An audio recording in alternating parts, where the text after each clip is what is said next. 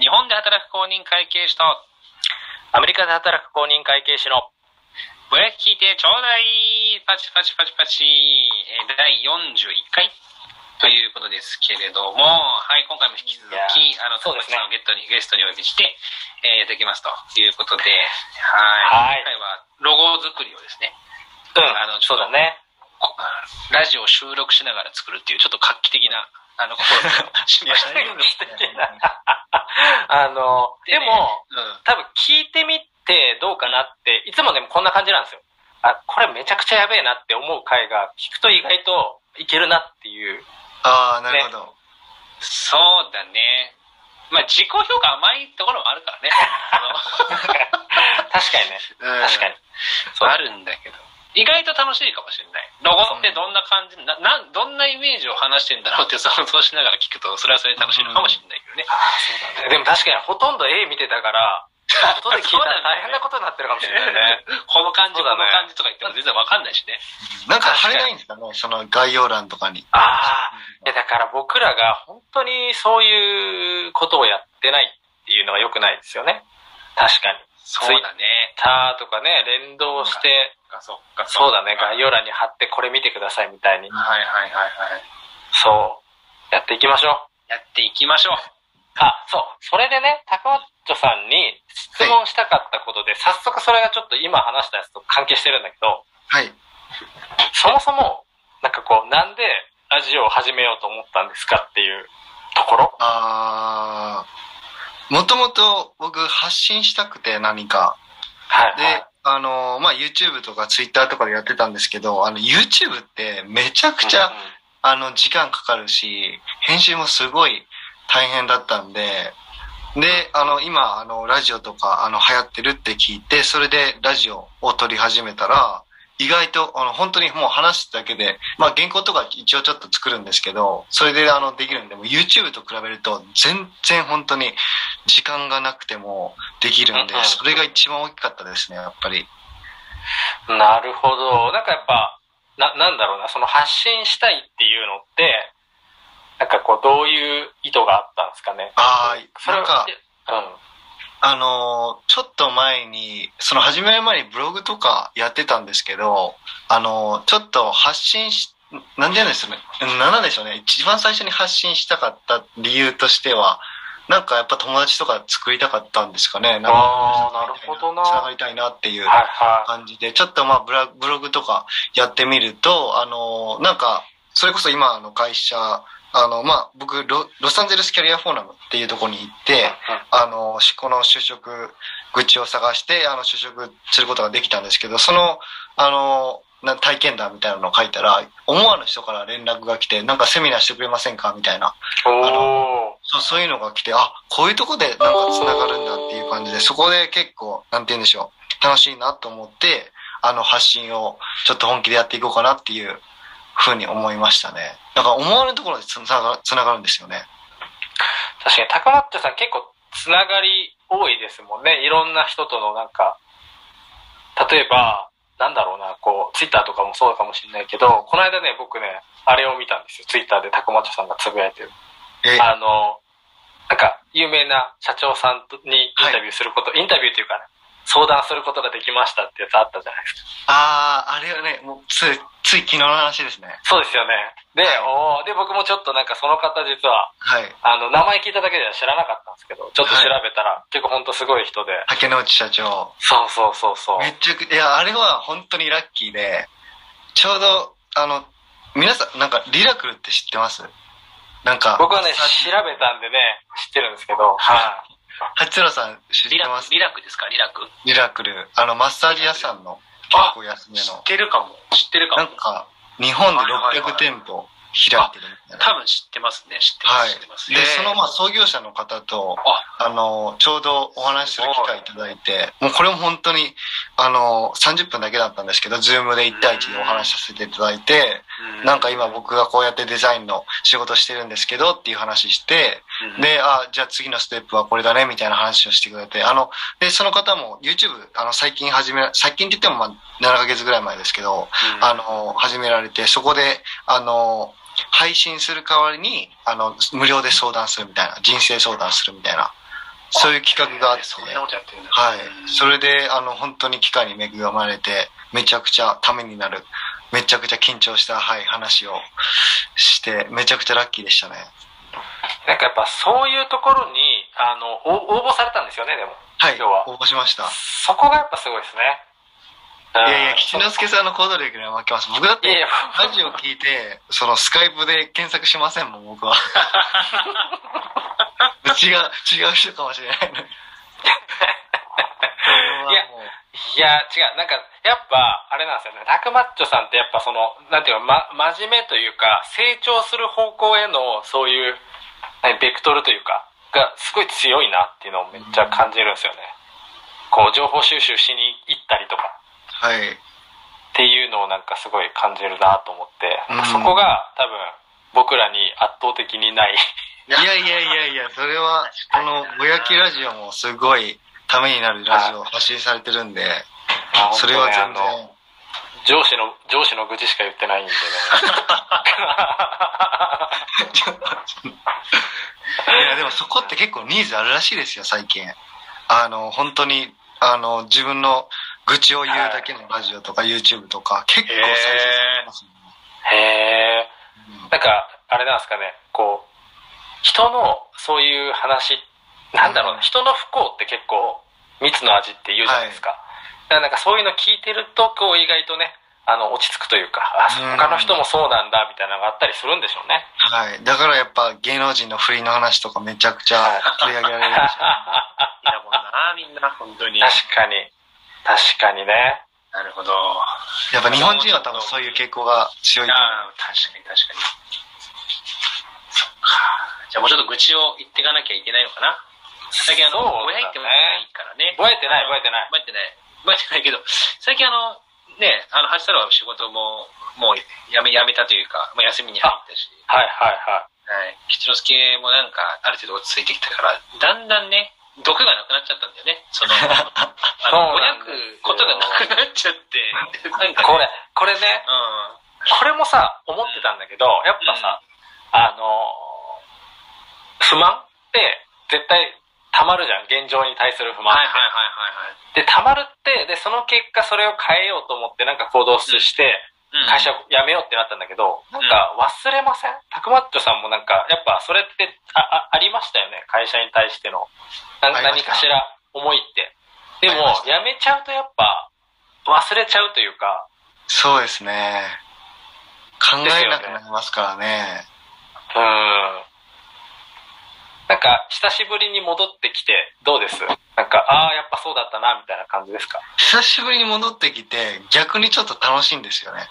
ああ、そうなんですね。逆になんか、あのーあ、こういう仕事だったんだ、みたいな感じで、なんか、あと、ちょっと、あの、知り合いになったんで、コントロールがはいはいすごい、あの、裁量権が結構増えてきて、あのーそれが結構、ちょっと楽しかったりするんですけど、まあでも仕事自体、てか、あの、日々の仕事自体は、まあまあ普通に、単純作業も多いので、楽しくはないですね。なるほど。うんなるほど。あれだう、んえっと、なんかこう、非常勤で働くみたいな感じじゃなくて、結構ちゃんと一旦監査法人に戻って、そうですね、6ヶ月ぐらい、3ヶ月まで、はい、戻ってる戻るってや、はい、契約ですね。なるほど、なるほど、なるほど。うん。でもやっぱりその自分で、その起業して、自分でゼロからやっぱ稼ぐってなると、もう、なんて言うんでしょう、1000ドルとか100ドルとかでも、あの、1万円とかでもめっちゃ嬉しかったんですけど、あの、こっちで普通に監査法人で働くと、もう100ドルとか別に、なんて言うんでしょう、1ヶ月働いたらそれ以上にめちゃくちゃもらえるんで、なんかそれが、ある意味めちゃくちゃ安定してるなっていううん安心感、それはありますよねな。るほど。なるほど。うんまあ、それはちょっと離れてみて、初め、初めてうん感じた感覚というか、なんですかね、やっぱり。なるほど。こう、八太郎質問集みたいなのがあったりするんですか？ありますよ。あるんだけど、うん。そうだな。めちゃ軽いやつから。はいうん。あの、あの、高松さんラジオの中で、はい。そのアメリカのねアメリカ人の奥さんの結婚する方法みたいな話されてたじゃないですか、めっちゃ面白かったんですけど、あのやっぱアメリカ人の奥さんの結婚してこう多分めちゃくちゃ嬉しかったと思うんですよ。はい。どれぐらい嬉しかったかなっていうのがちょっとくだらねえ質問の角度がくだらねいやすごいことだと思うんですよね、うん。なかなかまあね。ペアとしてやっぱ少ないじゃないですか。いや、しかも、何がすごいってさ、やっぱこう、アメリカ人って言いながら、なんだかんだで、あの、日系な人とか結構多いんだよね。ああはいはい例えば日系南西とか多いんだけどうん、高松さんは完全に、なんていうのかな、うん。もう、白人系というか、はい。うん。あの、これすごいと思うんだよな。あの、スコットランドとドイツ人ですね、先す生。ごいな。るほど。いや、でも、でも、なんて言うんでしょう、もう、結婚して2年目なんで、うんうんうんあの、知り合ってな、なるんじゃないあーえっと、5年ぐらいなんで、うんうんうん。なんか、もう一人の人として、うんうんうんなんていうんですか、やっぱ、その、皆さんあると思うんですけど、夫婦で、まあ、普通にもう、問題、問題っていうか、別に喧嘩することもあって、結局、人は人でもう、あの、妻は妻で、あの、欠点も自分にもあるし、あの、相手にもあるし、で、なんか、多分これ別に日本人と結婚しても一緒だと思うんですよね。うん。だから、今は別にその、アメリカ人と結婚して嬉しいとかはないんですけどでもまあ付き合った当初とかはめちゃくちゃありましたよね。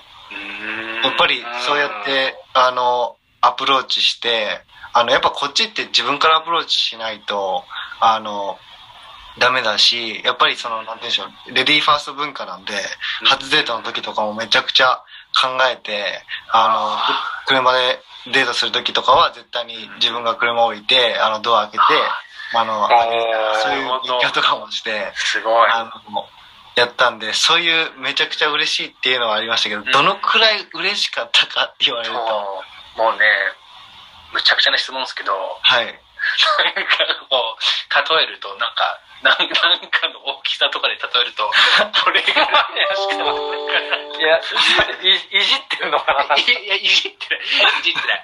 いや、むちゃくちゃ嬉しかっただろうなと思あって、ね。わかった。じゃあ、これでも、あれだよ。その、八太郎の質問がやっぱり、はいはいはい。なんていうか、答えにくいじゃない？うんうんうん。だから、ヒンヒントをあげた方がやっぱりいいと思うから、あヒント。八太郎が、今の奥さんと結婚した時どれぐらい嬉しかったか。めちゃくちゃ恥ずかしいな、本当 まあ、こっちも高町さんにその質問してるんだけど。八太郎が今の奥さんと結婚した時でしょ？うん。のでかさで例えると、でかさ、でかさで例えてあげてよ、その。えちょうどうん。銀河系ぐらい。ちょうど銀河系ぐらいのでかさで嬉しかった。めちゃくちゃでかいですね。めちゃくちゃでかい。ちょうどだったんだ。ちょうど銀河だったんだね。ほんとちょうど銀河系ぐらいのでかさ。なるほど。でしたそうだったんだ。はいはいはいはいはい。じゃあ、次の質問いこうか。そうだね。それが一番いい。それが一番いい。と思います。すいませんでした。高橋さん、すいませんでした。いやいやい。やなん。か、すっきりした答えがなくて。いやいや、ごめん。なさい。難しい質問しちゃった。あとはね、そう、そう、超考えたん。だよね。昨日、一昨日うん。何聞こうかなと思って、そうそう。高松さん、サウナって行ったことありますサウナですか僕ねあの、子供の頃しかないですね。あ、でも子供の頃。行きましたか？はいはい。あの、うん近くに温泉があったんで、はいはいはいはい。それでサウナがあって、それで行ったんでうんでも全然、るほど。その頃は、整うとか全然知らなかったんで、あーあ、でも、整うっていうキーワードを今、ご存知なぐらい。はい。あの、まあ、あの、えっと、オリエンタルラジオの藤森の YouTube とかやってる。ああ、ね、はいはいはいはいはいはい、はい、あ気持ちいいんだなと。で、やっぱこっちない、あるんかな、こっち。僕、見たことないんで、やっぱ日本帰ってみたらちょっと一回は試してみようかなと思ってます、ね、ああ、もうぜひぜひですね。でぜひぜひぜひと思って、あの、岡山に近い、あの、いいサウナをちょっと調べてみたんで、あの、まあ、岡山と近い、まあ、こう神戸って、まあ、割と、まあ、隣接した県ではあるじゃないですか。はいあの。そうですね。で、神戸に、神戸サウナスパっていう、はい。あの、すっごいいいサウナがあるみたいなんで、あ、本当ですか？ぜひ帰国されたら行ってみてください。あ、行ってみましょうと、はい一回は。もうすっごいいいらしいです。はい。本当ですか？そうそう、ちょっと本格的なフィンランド系のサウナというか、はい。あの、なんか結構すごい面白いサウナらしいんで、あの、よかったらぜひ。それって行く前にちょっとそのどのくらいの時間サウナに行ってどのくらいの割合であの水風呂に浸かるとかって調べた方がいいですよね。ありますね。でも、大体ですよ。大体の目安は、えっと、サウナに、まあ、6分か、まあ、5分から10分の間ぐらいまず入ります。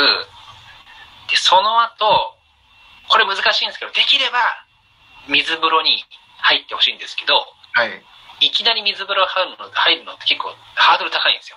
うーん。冷たくて、わってなっちゃうんで。うん。で難しかったら水をちょろっと浴びるぐらいでもいいです。あの本当ですか？水風呂の水をちょっと桶ですくって、はいちょっと体にかけるぐらいでもいいんで、ただ、それをやるかややらないかで、その後の気持ちは全然違って、一回それは入れてもらった方がいいと思います。はい。で、その後に、うんはい。まあ、あ、一回それやってまた戻るんですね、サウナ。で、その後に、ここから大事なのは一回休憩するんですね。あ、そうなんですね。いいサウナには必ず休憩ゾーンがあるんですよ。もうへ寝っ転がったり、椅子に座ったりできる休憩ゾーンがあるんで、そこで、まあ僕がしたら大体10分ぐらい休みます。ああ、なるほど。そうそう。で、それを大体3セット続けるみたい3セット。なるほど。な。できればですね。だから、サウナにいる時間はトータル1時間半とか見といた方がゆっくりできるかもしれないああ、結構時間取りますね。結構そうですね、時間は取るは取りますけど、あのー僕、そのやり方で初めて入った時に、あの、信じられないぐらい力が、あの、疲れが、疲れが取れたんですね。あ、そうなんですね。足軽みたいな、もう今からもうマラソンできるなっていうぐらい、もう足がめちゃくちゃ軽くなったんですよ。ええもうなんで、もうぜひね、その感覚を味わっていただきたいなと。それが整うという感覚なんですそね。れが、そうですね、あの、整うとえ、いうこと八太郎さんどれくらいの頻度で行かれてます？今僕ですね。、多い、もうひどい時は週3とか4とか言ってましたけど、わあの、週3とか4とか言うけど、僕肌肌弱いんで、はい。めっちゃ肌痒くなるんですよ。乾燥してですかそれ？そう、なんか、足が乾燥してかわかんないですけど、めちゃくちゃ痒くなるんで、今は週1か2にしてます。結構多いですね、それでも。はい。でもやっぱ週1行かないとちょっと体がちょっとなんか変みたいなええ感じになっちゃうんで、そうそうそうそう。それはまあうんうんうんあの、サウナ専用のうんうん。サロンとかですか、えーっとですね、それもあります。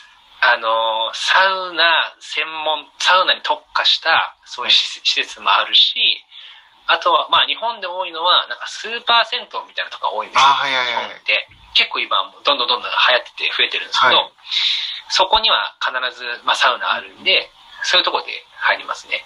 なるほど。はい。たまにそういうところにこう名店があったりするんで、え、違うんですか？サウナ一個。全然違うんですね。どう違うんですか？温度例えばですよ。例えば、あ、温度も違います。サウナの温度。で、サウナって、温度と湿度の絶妙なバランスが結構大事だったりする。あ、湿度もなんだ。はい。温度がやたら高くて、その乾燥してるとちょっと痛かったりするんですよね。あで、湿度が高すぎるとちょっとジメッとしてるし。じゃなくて、うんちょうどいい湿度みたいなのを保ってくれると、めちゃくちゃ快適に入れるみたいな。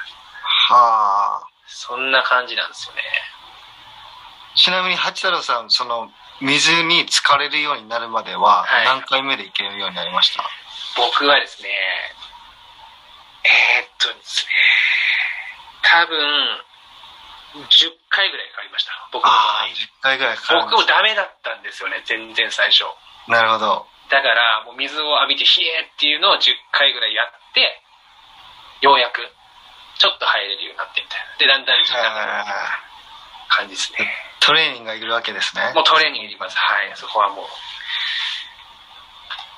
う。なるほど。はい、吉之助さん大丈夫ですか？えー、えーっとですね。あの、タクマッチョさんをせっかくお迎えしての、サウナの入り方をひたすら話すと。もったいなかったね。もったいなかった。貴重な。あのめっちゃ興味ああの、5分返してくれと。いや、本当申し訳ない。本当申し訳ない。いや、いや、めちゃくちゃ、いや、でも、リスナーの方もめちゃくちゃ知りたいと思うんで。ありがとうございます。であとは、そうだな。え、高橋さん、時間大丈夫なんですか？そもそも。あ、僕大丈夫です。大丈夫ですか？まあでもね、あと多分、10分ね。10分ぐらいで、ああ。じゃあ僕から質問してもいいですか？あ、もちろんもちろん。あのーこの前、その、吉之助さんとまあ、飲んで、いろいろその事業内容とか、あの、聞いたんですけど、ちょっと硬く、硬い、話題にはなるんですけど、あのーまあ、会計アドバイザリー事業ってことで、でも、あの、吉之助さんが言われてたのが、やっぱ、その、やりたいことしかやりたくないよねっていう話してて、で、それ僕めちゃくちゃいいなと思って、やっぱり、その、自分で、その会社やるからには、あの、まあ、やりたくない仕事も断って、その筋が通ったやりたいことを、あの、したいなっていう話で、あの、あったんですけど、あの、具体的に、どういう事業をやるつもりですか？これですね。橋太郎さん、答えますか、はじゃあ、これね、あの、あれなの。多分、その、たくまっちょさんの質問のね、意図としては、はいはい普通だったら、あの、会計士が独立してやると言ったら、はい。はいはいはいはい税金？はい。うん税務申告のお手伝いとかがさ、やっぱもう一番初めに来る。これがやっぱ一番取りやすい仕事だしそうで、すまあみんな大体そこから入って、うん。なんかこう、ただ、なんかそれはやっぱり自分たちの中では、うん、別にやらないってわけじゃないんですけど、あんまりこう取りに行かないって感じですかね。ん。なんかこう、それをやるんだったら、ちょっとこう、別に、なんだろうな、あのね、違うお金の稼ぎ方した方が、うんもうちょっと割がいいかなっていう感じで、そうだね。だから、なんか、もうすでにある仕事をやっちゃうと、なんかあんまりこう起業した意味がないみたいな感覚あるよね。うん。うんうん。うん。それはなんかこうご飯を食べるためには必要かもしれないけれども、こう本当にやりたいことかっていうのはちょっと違うかなっていう気はしてるっていう感じですかね。た、たださ、あれだよね、その、そもそも、じゃあどうしていきたいかみたいな、もちろん一番やりたいことは、あのね、この会計をさ、もっと広げる、世に広めていくというか、ために、こう、二人でこう喋ったりとかして、うん。いろんな場で、っていうのがやりたいことなんだけど、それをやるためにはやっぱ自分たちのスキル自体も上げていかなきゃいけないから、うん。なんかそうやって、それのために自分たちがスキルアップできるものだったら全然やっていきたいみたいなうんところだよね。そうだね。だから、あれだよね。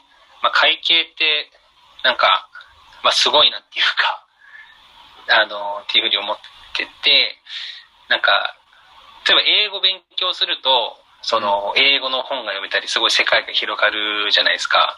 はい。会計知ると、その企業の見方が、企業を見る、なんか、ある意味言葉、言語というかな、企業を観察するツールっていうか、なんかそういうのを手に入れたみたいな感覚になると思うんですね。うん。だから、その会計をもっと世の中の人があの知ることができればいいなっていうのは一つ考えてて、うん。で、そのためのアプローチとしてどういうことを考えてるかって、まあ僕の中でなんとなく考えてるのは、なんていうのかな。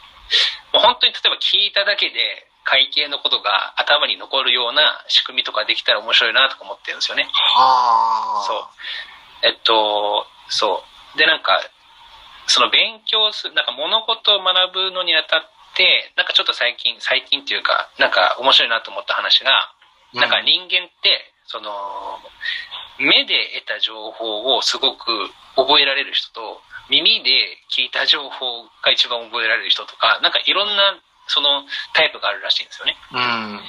で、僕って、なんか圧倒的に耳タイプなんですよ。うん。なんか目で見たものってあんま頭残んないですけど、耳で聞いたことって結構頭残ってるんですよね。なるほど。だから、実は、なんかこういう音声コンテンツみたいので、うん。あの、勉強することですごくすっと頭に入ってくる人もいいんじゃないかなと思ってて、なるほど。そうそう。で、それを、なんかこう、会、まあ、一会計は一つのあれですけど、まあ、かまあ、会計で、あの、会計をこう広、広めるみたいなうん。のに、こう、使えたらな、みたいなことをちらっと考えてる感じですかね。なるほど。まあ、これはでも一つですね。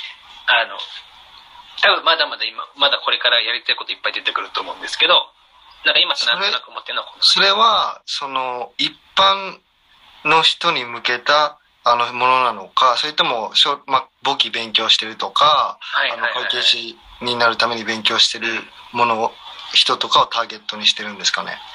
えっと、それはなんかこうランク分けしてもいいかなと思って。ランク分けというか、カテゴリーも分けちゃうみたいな感じで、もう本当に、あの、なんか、なんていうのかな、本当にただラジオを聞き流すみたいな感じで、あの、会計の基礎知識が得れちゃうみたいな。あの、段階のものもあってもいいと思うし、うもうちょっと高度な段階で、えっと、会計の知識をある程度持った人が、こう、なんていうのかな、次のステップに行けるような、すごくなんかこう刺激を与えるような会計の話とかをできるものとか、なるほどもう。なんか段階的に入れていったらまあ面白いんじゃないかなとか考えてますね。なるほど、なるほど。まあ、実はこの話まだ吉之助としたことなかったから。えー、そうなんだ、みたいな。そうなんだ。そうだなって感じだと思うんですけど。そうそう。いや、でもね、なんか、大体、なんだろう、思ってることは一緒だよね。うん。なんか、こういう話って、なんか前も多分、軽くしてたとは思うんだけど、でもじゃあ実際、それがいきなりボンって始まるかっていうと、うん。うんまあそれってなかなか難しいんで、例えば日本だと、やっぱ会計士協会とかの、あの、お手伝いとかをしながら、まあいろんなとこ話行ったりとかできればいいなとか、まずは。うんなるほど。日本にいた頃実はやってたりしたんですよね。あ、そうなんか日本だと結構その会計士と会計士協会のつながりっていうのが強くて、うーん。で、なんか大学に話しに行くとか、結構いろいろあるんですよね。企業の人を逆に、まあ呼んで話しますとか。はい。で、まあでもそれって結局、なんだろう、ある程度ネームバリューとか、こういう仕事やってますがないと、あの、通じない世界だし、自分らも、ね、あの、勉強していかなきゃいけないんで、じゃあ今、実際どんな仕事取ってるかっていうと、どういう仕事取れてるんでしたっけ？あしたらさん。めちゃめちゃ真面目な会計の助言はい指導業務みたいな感じで、会 会計のアドバイス業務みたいな、まあ、感じの仕事が、まあ、なるほど、なるほど。一つ取れてるんだけれども、なんか、まあ、今ちょっと考えてるのは、なんか、その会社の経営の方々を、こう、なんかもっとレベルアップしてもらうための教材みたいなんかをちょっと作ってみたり、試験的に作ってみて、へえーなんか聞いてみてもらったりしたら、なんか今、さっき言ったようなことが、なんかトライで、あの、ちょっと試験的なことができるんじゃないかなっていうふうにはちょっとちらっと確かに。思ってる感じですね。でも本当にその教材さえ作ってしまえば、本当に青天井のように伸びる可能性はありますよね、売り上げが。そうですね。あの、うん高松さんもあのラジオで言ってましたけど、その仕組みでお金をはい。作るみたいな感じの。ことをですね、まあちょっとやっぱ我々も少し考えてるって感じですね。なるほど。うん。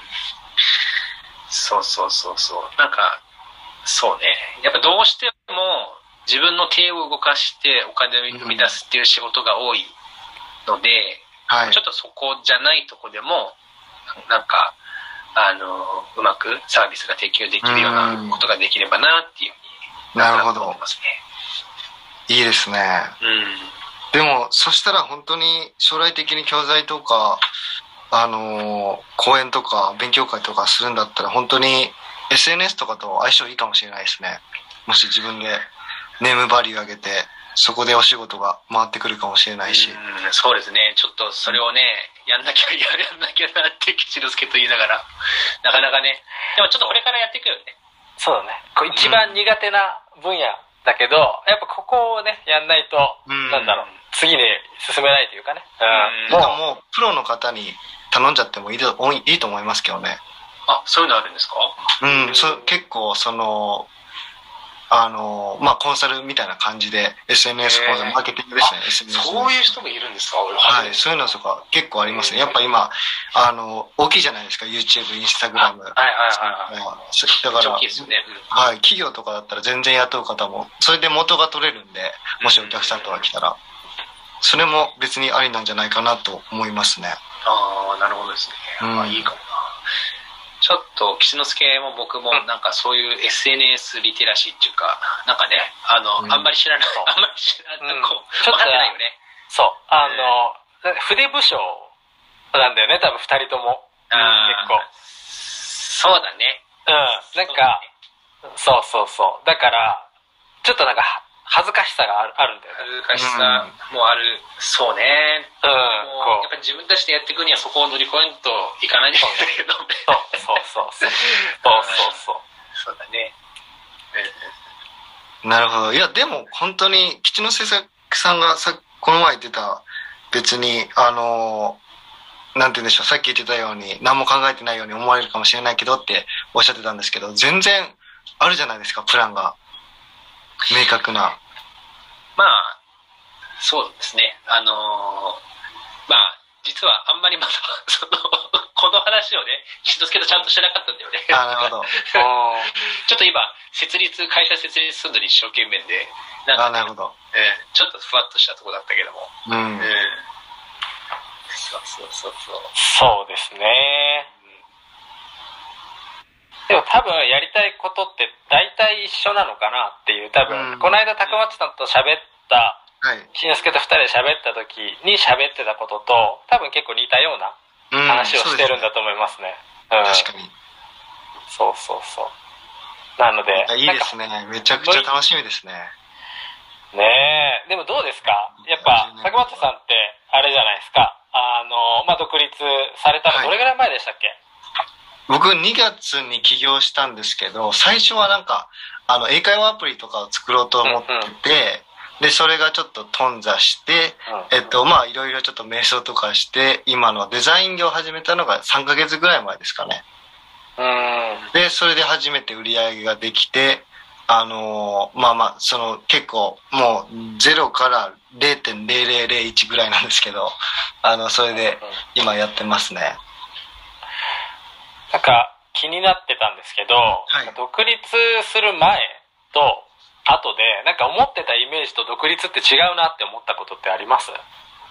あー、あの、モチベーションのキープがめちゃくちゃ難しいですね。あなんかそうなんですね。本当に、監査法人で働いてる時はもう、まあ仕事が与えられたじゃないですか。全然やることもいっぱいであったんですけど、やっぱ独立してみて、もう選択肢が多すぎるのと、もう何が、何をやったらいいんか、本当に正解がわからない状況だったので、あの、本当に、はい。まあ遊ぼうと思ったらいくらでも遊べて、例えばその YouTube 動画見ることも勉強にもなったり、勉強にもならなかったりするわけじゃないですか。本当にこれが正解かわからないんで。だからそれで本当になんか、一旦、一旦だらけてしまうと、もうめっちゃ、もう一週間一回も仕事しなかったりとか、あの、なるほど。はい。あの、まあ、仕事、お客さんから依頼が来てたら、全然、それはもう期限があるんで対応するんですけど、例えば、ホームページの作成とか、それこそ SNS とか、いや、やらないけんなとは思ってるんですけど、なかなか、そもそも何から始めていいかわからないし、自分で実際にやってたら、あの、うまくいかないし、とかで、あの、意外とむずいな、みたいな感じで、意外、なんか、効率めっちゃ悪いな、とか考えてしまうんですよね。うんそれでなんか、モチベーションがそがれてっていう時期とかありましたね。うん。うん。そうなんですね。モチベーション、まあ確かに。まあ僕は一人でやってるからそうかもしれませんけど、でもお二人だったらね、二人でなんか進捗報告とかできるから、そんなことはないかもしれないですね。いやでも逆に二人なんでめちゃくちゃ遊ぶって可能性もあります。二人で。安心しちゃって遊んじゃうみたいな。まあ、っていうか、二人で遊んじゃうっていうパタもうダメだ、二人だよ、それはもう。それダメだいやほらすぐ飲み行こうとするじゃない。この二人は飲みには行くよ。飲みには行そう そう。なるほど。く。うん。そうですね、それがありましたね。でも、もう、八太郎さんとか、あのー仕事、え、吉之助さんももう働かれてないんですか、実は、まだギリギリ働いてるんですよ。あ、なるほど、なるほど。でももう、もうあとちょっとですね。2週間ぐらいで終わりです。2週間ないな。ははい八太郎さんはどうですか？仕事、もう辞められて。やめて。まあ、辞められてというか、もう仕事ストップされて。そうですね。今、4日しか経ってないんですけど、うん。楽しくてしょうがないんじゃない？いや、なんかでもね、実はそんな全然実感なくて、あ、本当？実感ないんだけれども、その、10月1日が辞めて次の日うん。の夕方に、あの、ちょっと奥さんの迎えに車の方に歩いていくときに、ふと、あ、仕事のこと全然考えてなかったなと思って、めっちゃにやけましたね。その瞬間。すごいニヤーってしました。なんかわかんないけど。でもなんか解放されたやったーみたいな感じじゃなくて、なんかなんかそんな感じ、うんふとした瞬間に、あ、今なんか全然仕事のストレス感じないな、みたいな。なるほど。感じてる期間でちょっとしばらく休もう休,、まあ、休みながら、あのーまあ、今日とかの会社の設実のこととかなんかこう事務的なことはちょこちょこ進めていこうかなっていう期間なんで、うんまあ、ちょっとこれから少しあの旅行とか行ったりとかしながらなんか、この時間を多分感じていくんだろうなっていうそんな感じですかね。いいですね。うんそうそうそう。あのーちょっとこの場を借りて、あのー、志の輔君に謝らなきゃいけないことが、お、何？あの、たくまちさんがいるんで、それ言いやすいなと。ちょっと待ってよ。あちょっと待ってよ。たくまちさんさっきおっしゃったけど、あの、うん。藤森のラジ、あの、YouTube はい。で、はい。サウナやってるみたいな。はい。そこで、なんかにに日本一のサウナみたいな話ができませんでした？うんそれ見た？ら、え、ちょっと待って待って待って。マジかよ、こいつ。う何ですかあるんですよ。日本日本一のサウナみたいわ。なのがあるうわ、マジか、こいつ。うん。あの日本の中でもこのサウナが日本一みたいな場所があって、はいやってる。うん。ここに、えーっとこのラジオの中で吉之助と一緒に行こうって言ってたんですよ、はい。うん最初の1回を一緒に行こうとはい。言ったよだから。だから取っておいてねうん。うん。だ。頼むよって言われてたんですようん。僕だよ明。日明日行きますうーわ、こいつ。え、それは何？誰と行くの？いや家族家族あえ、何？家族ってことは泊ま、泊まるで泊まる泊まる泊まる。もうそれはしょうがないよ。だってさ、そう、うん。それはしょうがない。うん。短い期間でその今子供小さいからあまりこう宿泊とかもそんなに長いことできないから、もうねただ最最高の場所って言ったらもうそこしかなくて。もうね、サウナ日本一で、なんかその、またね、泊まらないと、あの、男湯女湯のサウナが別なんですけど、女湯のサウナには入れないんですよ。うん。みたいな、ね、のがあって、いや、これがもう本当にね、牛タンと一緒に行くとか言ったらもう本当ふざけんなとは思ったんだけど、泊まりだったらもう、しょうがないよ、それすいは。ませんねじゃあ本当申し訳ないです、うん本それはしょうがない申し訳ない結構いい値段するよね、多分。ああもう頑張りますね。もう頑張らないといや、頑張りますってか、自分が行きたくて言ってるだけでしょ。そうそう頑頑張らない。と泊まれない値段なんだけども、そうですよね。ちょっと退職のねお祝いみたいな感じああ、いいね。いいね。そうそうそう。ちょっとなるほどなるほど。はい、すいません。ありがたたくましさんのこの場を借いえりて。いえ。じゃあうん、香りと言ってはなんですけど、はいはいはい。あの、神戸のサウナ、3人で行きましょう。あ、うわああ、いいっすね。いや、牛タンもじゃあいいですよ、牛タンもとかって。岡山でしょ、だって。はいあもうぜひぜひあ嬉しい。それめっちゃ楽しそうですそれはいいですね。ちょっとぜひぜひ、あの、日本に帰ってきた時にははい一緒にうん。行かせていただければなと。はい思います。いや、もうこちらこそ、よろしくお願いし本ます。当はね、もっと聞きたいことなんてたくさんあるんだけど、はい。そんなにね、人のお時間を頂戴するのも、いやいやいや我々も時間ですから、心苦しいっていうことで、うん。ちょっとまた、あの、はね、違う機会というか、にでも、進捗報告、お互いにさせていただければなと思うんで、はでも本当に、あの、これでもう3人とも、なんて言うんでしょう、スタートアップというか、起業してばっかしなので、なんか、切磋琢磨じゃないですけど、めちゃくちゃなんか、あの、報告とかして、し合って、励みになったらいいかなと思います。めちゃくちゃ。そうですねありがたい。ありがたい。ぜひぜひ、なんか、そうですよね。うん僕らも、もっとね、あの、情報発信していかなきゃいけないからさ。そうだねうん。はいそうそうそう。ちょっと、たくまっちょさんの、なんかやり方とか実はめちゃめちゃ真似してるからね。知ってる知ってる僕なんか真似しても。めっちゃ真似してるから。うん。リンクの貼り方とか、そうやって貼るんだみたいな。そういう僕も受け売りですから。はい。ちょっと、はい。じゃあみんなで頑張っていきましょうと。はいいうことで、は。はいいじゃあ今週はこの辺でということで、はい一旦終わらせていただきたいと思います。はいはい。ありがとうございます。はい、ありがとうございました。はいはい。ではまた来週。バイバイ。